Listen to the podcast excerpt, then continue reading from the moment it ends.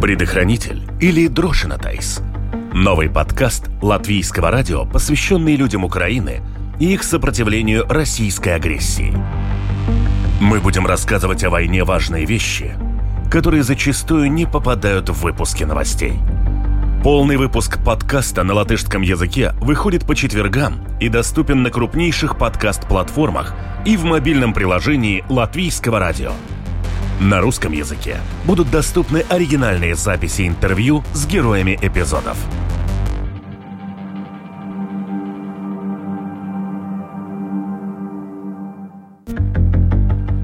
Поставить Украину на колени, лишив ее тепла и света, российскому агрессору не удалось.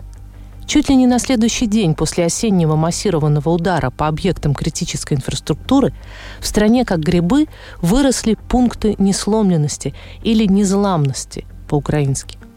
В новом эпизоде подкаста Латвийского радио «Предохранитель» об этой инновационной форме гражданской защиты рассказывает начальник караула 3-й государственной пожарно-спасательной части 2-го государственного пожарно-спасательного загона Главного управления Государственной службы по чрезвычайным ситуациям Украины в Николаевской области Станислав Устыч. С ним беседует журналист Латвийского радио 1 Талис Эйпурс. Как вот война поменяла ваш э, ритм работы как пожарника? Очень сильно поменялось. Смотрите, в самом начале войны э, я не был руководителем как э, тушилой, именно пожарным. Я был инспектором человеком, который ходил, проверял объекты на соответствие правилам пожарной безопасности. В марту месяце меня перевели в начальники караула, и, соответственно, когда уже это была война, уже месяц уже почти прошел, меня перевели в спасатели, так сказать. Жизнь моя поменялась, соответственно, 24 февраля еще, когда первые ракеты только прилетели сюда, и было очень много чего непонятного, очень ну, не хотелось верить просто в это все, что кто-то захочет прийти и просто убивать моих, так сказать, родных, близких, родственников, вообще людей, которые живут рядом со мной. Э, работы было очень много, особенно в начале войны. Это первые разрушения, первые завалы, первые там такие глобальные пожары под обстрелами и тому подобное. Это было очень морально тяжело. Мы справились, мы в любом случае справимся, потому что мы делаем эти пункты незламности, мы сами незламни. Украинцы это все примут и будут просто терпилами, а получилось немножко наоборот, что украинцы показали, кто мы такие вообще, и что не надо к нам лезть. Конечно, мы все видели, что они дошли и до Миколаева, и даже пытались там дальше пойти. Как бы вы сказали, который был самый трудный момент или моменты до этого дня в Миколаеве из-за войны? Что вот у вас вот сразу так в памяти первые? Самое запоминающееся в начале войны, это были первые прилеты, первые первые ракеты, когда в 6 утра мы встали на работу. Я лично проснулся в пол шестого на работу. И в этот момент я увидел просто ракеты, которые прилетели в наши... На тот момент это были склады с топливом и некоторые еще склады на окраине города. И это было очень ярко, это было громко, это было страшно, это было непонятно. Но из периода войны самое страшное — это завалы. Это люди, которые остались под завалами, которых мы доставали. Вот это было самое страшное. Это сам, ну, почему говорю самое страшное, потому что это морально тяжело. Ты после этого ну, не спишь ночами, они временами во сне тебе приходят эти люди. Ну, много чего морального, так сказать. Вот теперь какая ситуация, как бы вы так по-человечески сказали в, в городе? Слава богу, стало намного потише. Как по мне, буквально сколько месяц, как по нам не стреляют, но мы отвыкли уже от того, что ну, от ежедневных прилетов, от ежедневных взрывов, от ежедневного вот этого всего. Работы, конечно, ну, нам еще очень много хватает, но люди возвращаются. Возвращаются сюда, но я не могу поверить просто в то, что есть будущее у города. Потому что нам разбили всю критическую инфраструктуру, очень много университетов, школ, садиков, просто сравняли с землей. Что тут будут делать молодежь, кроме того, как отстраивать город ближайшие пять лет после победы? Ну, я не знаю. Почему вы вам позвонили? Потому что мы знаем, что вы э, связаны с э, пунктами невзламности. Какая это ваша связь?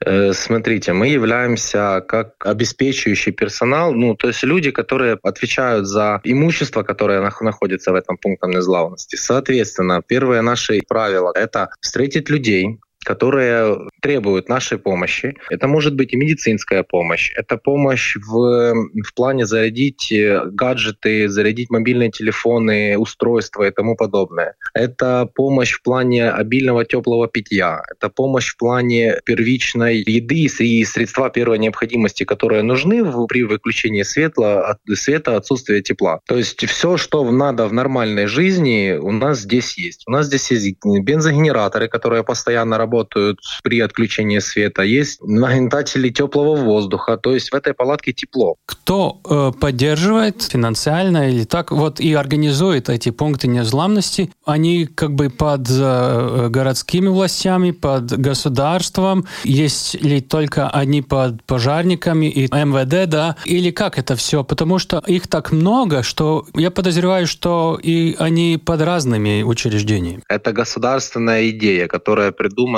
ну, насколько я знаю, нашим президентом, и он сказал в каждом, в каждом городе, неважно, был ли этот город в оккупации или был ли это прифронтовой город, сделать данные пункты, чтобы люди могли быть всегда на связи с родными и близкими. Соответственно, получить первую медицинскую помощь при, при необходимости и покушать, попить водички, чая и тому подобное. То есть быть в тепле и быть на связи. Кто находится в этом пункте незламности э, с нас, то есть госструктур, государственная служба по чрезвычайным ситуациям, МВД, то есть полиция, потом люди, которые с администрацией, либо показать, либо помочь людям там, с ночлегом, с едой или еще какие-либо проблемы. То есть это решают проблемы они. Люди, которые там соцуслуги, ну и тому подобное. То есть мы в основном, какая миссия от э, пожарных, это обеспечивать, это встретить людей, это накормить их, напоить, обогреть и дать им необходимую, то есть электроэнергию, либо тепло. А это значит, что если я бы вошел в любом таком пункте, да, это будет вероятнее всего Э, пожарник или кто-то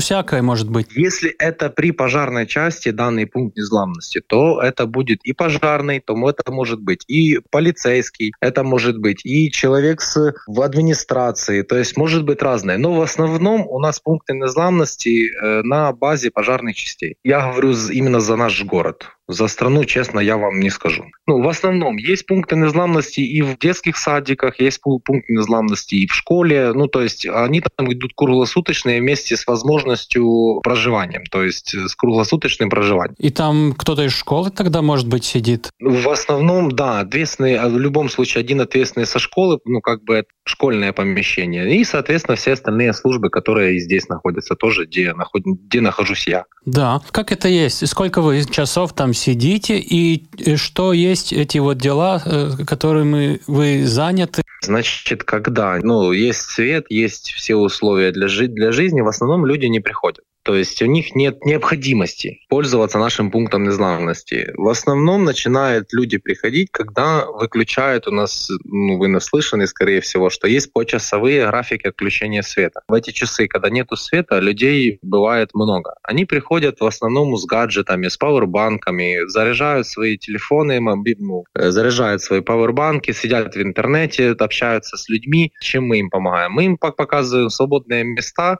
предлагаем чай, кофе, обильное теплое питье. Что это значит, свободное места и занятое место? Это кресло, где сидеть и где есть USB-розетка э, или, или что это значит? Да? У нас стоят в пункте незламности стоят обычные стандартные удлинители. Ага. Что еще там есть? Кроме вот того, что каждый может получить для своего компьютера, э, телефона электричество? Есть чайники, есть нагнетатели воздуха, то есть обогреватели, есть кресла, есть раскладушки, столы, стулья, то есть очень много всего разного для удобства. Да, можешь, можешь лечь, прилечь отдохнуть, можешь на ночь даже. Мы здесь находимся круглосуточно. Круглосуточно мы смотрим за этим пунктом незламности. Мы периодами меняемся. В основном 5-6 человек за сутки там меняется. А есть какие-то правила для посетителей? Чего можно и чего нельзя, может быть? В основном только правила этикета, все. Пить, соответственно, алкоголь нельзя, курить внутри нельзя, потому что, ну, это общественное место. А так можешь делать все все, что тебе надо. Не случается, что человек там даже неделю прожил или что-то вроде этого? Ну, крайнее, что у нас было, у нас был э, мужчина, который пробыл здесь двое суток.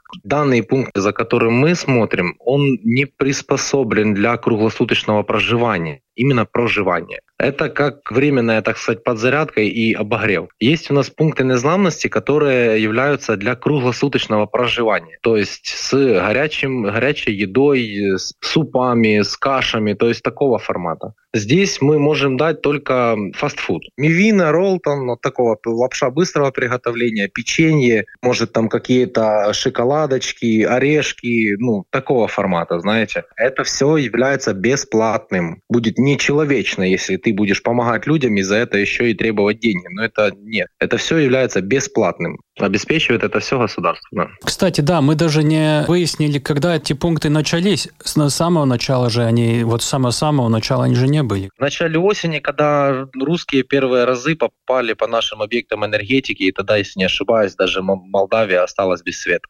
Если я не ошибаюсь, честно, потому что у меня каждый день как день сурка, дежавю каждый день. Во, вот у нас это, это все буквально на следующий день и возникли эти пункты незламности. И вот с того времени, когда они были больше всего переполнены, и что вы помните с этих дней? Смотрите, у меня есть и фотография. Это был уже третий или четвертый день, как у нас находится пункт незламности. Это был второй день, когда не было у нас света вообще. В пункте незламности на время 12 часов дня, то есть с 8 утра и до 12 дня, было в районе 300 человек периодами. Они приходили, некоторые зарядились, ушли, новые пришли. И стояли очереди, нельзя было повернуться. Ну, то есть очень много людей было внутри, и очередь человек 30 стояла снаружи ждала свою очередь, чтобы зайти зарядиться. То есть зарядить свой мобильный телефон или хотя бы поставить пауэрбанки на зарядку. Много было, очень много было людей в первые дни. Потом, соответственно, люди начали приспосабливаться, привыкать, покупать себе аккумуляторные батареи, станции, дизель-генераторы, бензиновые генераторы и тому подобное. И стало людей намного меньше. Теперь, если был бы какой-то серьезный кризис, тогда, наверное, не было бы больше такого, потому что люди уже приспосабливаются, да? Да. Я думаю, да, много, много людей, у которых есть возможность приспособиться, они приспособились. Но нынешние 7 дней, которые у нас есть, нам выключили свет, дай бог, чтобы только на, на 2 часа за эти 7 дней. Сейчас нет такой необходимости. Но не дай бог случится опять какое-то чудо от наших, так сказать, загарбников.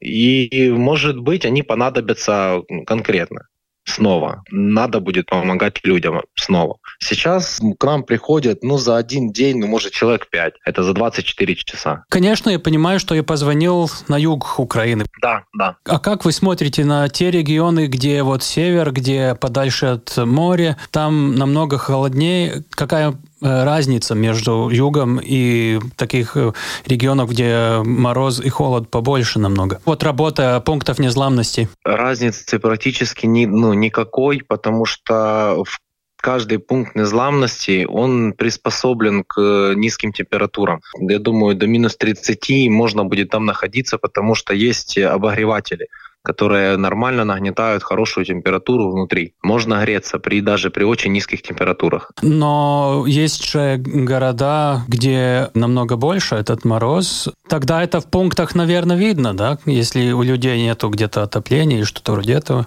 Сто процентов. Ну, то, что я видел, по крайней мере, у меня есть знакомый в Харькове, это получается северо-восток Украины. Он показывал мне эти пункты незламности. Принцип работы и смысл работы, обеспечение пункта незламности везде одинаковый. То есть, похоже, есть везде э, возможности обогреться, возможности воды, аптечки, ну, все есть одинаковая у всех пунктах незламности. Это идет регламент. Какой бывает мороз в Миколаеве э, зимой иногда самый большой? Тот, который я помню, в ближайшие пять лет было минус 25. Да, бывает и у нас такое. У нас самый самый такой сильный мороз, который я помню в своей жизни, это было вообще в 2004 году, он упал до минус 37.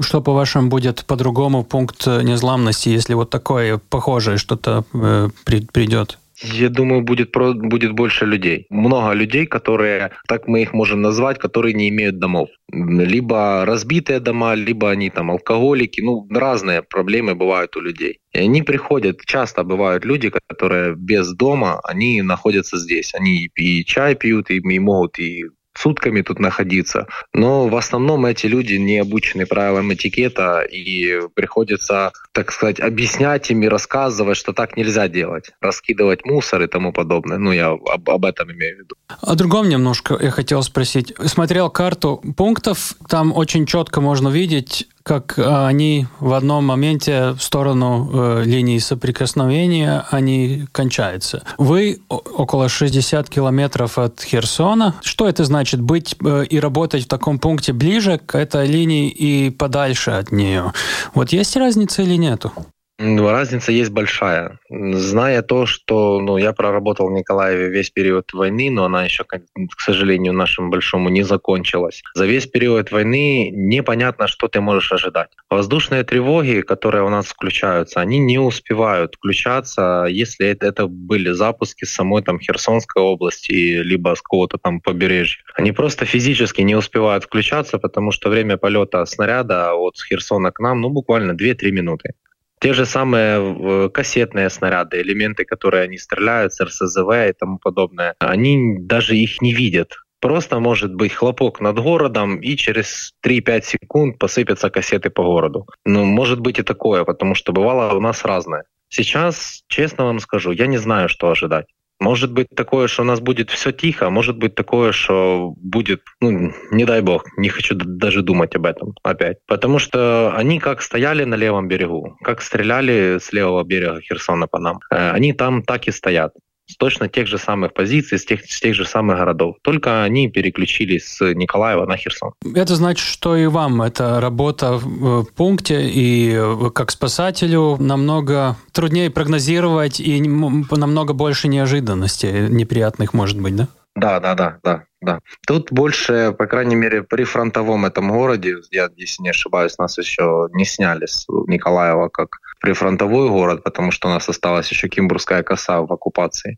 Э, как при фронтовом городе, я вам скажу, тут непонятно, что ждать через секунду городе, который где-то в центре Украины, либо на западе Украины. Вот там, да, там люди намного спокойнее, и когда включается воздушная тревога, у них есть там возможность узнать, возможность там прочитать тех же самых телеграм-каналах, что летит, откуда летит и тому подобное. Так сказать, предугадать. Тут непонятно, что ты, что ты можешь получить через час. Ну вот пункт незламности, э, обратно к этому, это место, где люди встречаются, самые-самые разные люди в одну точку, новые знакомства, общение, и, может быть, вот именно там и появляется и развивается тоже это вот чувство незламности. Как вы это чувствуете? Скажу по себе, по своей семье и по своим знакомым. Буду говорить то, с чем я сталкивался. Просто в период этой всей войны, я вам скажу, вот даже Новый год, да, мы встретились с праздником. И наш президент в Новый год говорил такую хорошую речь. И многие, многие, очень многие украинцы в этот момент ну, просто рыдали. В плане того, что вспоминаются слова да, вот наших дедов, прадедов, как которые говорили там при Второй мировой, вот будет День Победы, будь, будем все радоваться. Это никто радоваться не будет, потому что очень много людей ушло, очень много знакомых душ просто ушло. Для чего понятно, из-за чего до сих пор мы не, ну, не могу понять. Это наша незламность стала просто из-за того, что мы не хотим терпеть. Нет у нас такого желания просто ждать и терпеть, что какой-то непонятный человек, если так их можно назвать, просто будет рассказывать нам, что это их территория.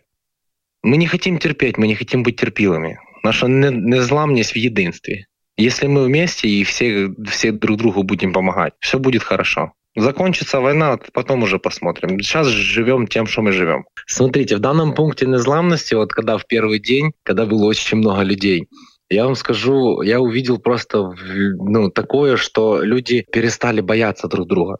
Они начали общаться, они начали друг другу помогать. Если у кого-то какая-то проблема, они говорят, давайте, чем мы можем вам помочь.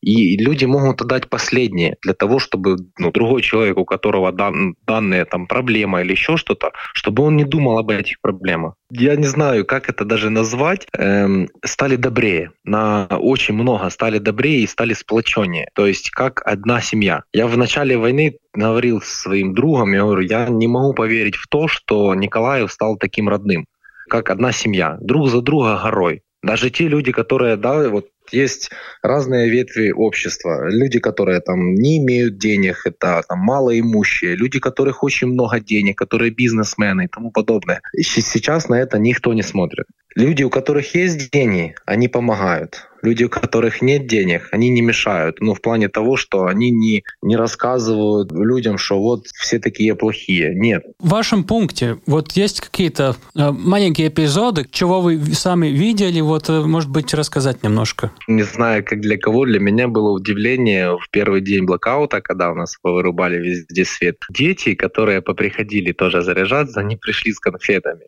и они угощали всех конфетами. Просто вот, вот это было ну, прям улыбка на лице и теплота в душе, что дети пришли даже в воздушную тревогу, когда ты всем говоришь, давайте, вот есть у нас подвал, есть э, захисна споруда, ну то есть защитное убежище, давайте идем все, туда. И дети в этот момент говорят, да, это с Каспия, это ракеты будут долго лететь, они не к нам. Ну то есть люди в основном это все воспринимают как обыденность. Мы уже привыкли к этому. И без доброты никуда. Просто никуда. Еще какой-то пример, может быть, есть? Для меня было удивление, это э, пример вам просто так приведу. Э, машина, да, вот Land Cruiser. Приехала одна женщина с ребенком на там блатной классной, дорогой машине. И в этот же момент пришла другая же женщина с ребенком пешком, ну то есть без, без машины, без ничего. И они все пришли в одну точку. Люди не смотрят на свое социальное положение, они говорят, может вам чем-то помочь, может давайте мы там как-то организуем, давайте будем то организовывать. То есть э, перестали быть эгоистами. Вот это для меня еще что было удивлением. Я был летом э, сам в Львиве. То, что я увидел, что э, бензин намного труднее, чем в Польше купить, а дизеле вообще не говоря. Там его очень трудно было где-то увидеть. Вот насчет этих генераторов. Это не очень трудно пользоваться ими, обеспечивать, да? У нас э, как таковое обеспечение вообще государственное. То есть все, все топливо, то есть бензин, дизель, э, масла и тому подобное, нам все обеспечивает нас государство. Соответственно, на пользование данных генераторов есть определенный багаж э, топлива, который мы в момент, когда не было ни у кого топлива, в государственных структурах нам выдавали топливо, потому что было единственное для, для госструктур, то есть для пожарных, для скорых помощи, для полиции. Бензин, ну, как бы нам выдавали. Это все было государственное. И на данный момент обеспечение данных генераторов идет так же само с государственного бюджета. То есть количество топлива, все делается официально, через накладные, через э, все официальные бумажки, документы. То есть тут мы не покупаем это ни со своих денег это все, то есть ни со своего кармана, это все государство. Данные генераторы, которые у нас стоят, расход в час плюс-минус от 2 до 3 литров. То есть это 4-5 долларов у нас идет на один час работы генератора. У нас мощные генераторы, то есть один идет на 8 киловатт, у нас хватает нам обеспечивать часть электроэнергии и этот пункт незламности. есть отдельный генератор на пункт незламности на 5 киловатт. То есть многим людям хватает плюс-минус человек 50-60 одновременно могут заряжаться. Вот мне коллега присылал вопрос. Если люди там приходят, сидит там, ну, кто как там, час, два, три часа. Ну, не, не бывает ли случаи, когда вот молодежь, например, или не только молодежь, уже пары познакомились? Ой, не, не знаю, честно, не знаю. На моей памяти такого, по крайней мере, пока еще не было. Есть, есть очень много молодых, которые приходят. В основном это, конечно, парни, ну, то есть мужчины. Э, женщин ну, и девочек, ну, поменьше. В основном, если приходят женщины, то это либо с детьми, э, либо с какими-то родственниками. То есть это либо бабушки, либо уже женщины, которые двое-трое детей. Лет там 40-45, такого возраста. А почему так, что мужчин больше? Просто женщины в основном, основная масса женщин выехала мужики пооставались, они всех своих родных, близких, жен, детей поотправляли за границей, соответственно, для обеспечения безопасности. Я тоже находился 9 месяцев войны без, без никого здесь. Я тоже отправил свою жену недалеко, но более безопасное место. И вот только месяц назад она вернулась. Какие ваши отношения с войной? Вы э, пожарники, ваши коллеги, люди из пожарников, они должны идти воевать или у них свое дело? И, ну, например, тоже и у полицейских, наверное. Вот, да, вот вы правильно сказали в конце. У каждого свое дело. У каждого свое дело, каждый учился своему. Если скажут, конечно, идти воевать, я думаю, тут никто не скажет, зачем это мне надо. На данный момент мы, мы выполняем свою работу. Мы пожарные, мы не обучались на то, что как работать с оружием, как стрелять и тому подобное. Мы можем разминировать, собрать всякие боеприпасы, да, это мы можем. А стрелять и заниматься военной тактикой, ну, как бы это не наше. Поэтому лично мое мнение и мнение, я думаю, многих, которые работают в данной структуре, что должен каждый заниматься своим делом. Мы в конце каждого нашего интервью спрашиваем, чего бы вам и вашим коллегам, которые и пожарникам, и которые работают в этих пунктах незламности, чего вам пожелать? Я думаю, терпение терпение и скорейшей победы. Все. Закончится война, нам станет намного легче. Намного легче.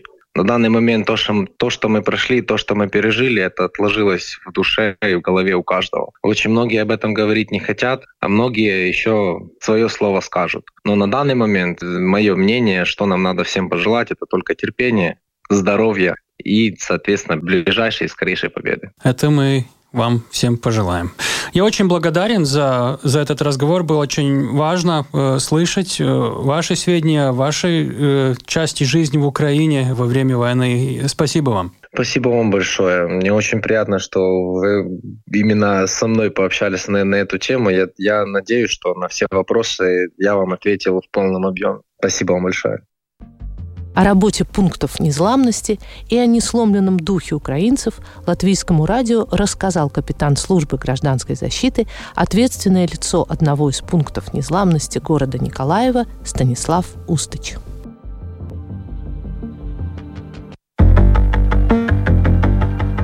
Предохранитель. Подкаст Латвийского радио.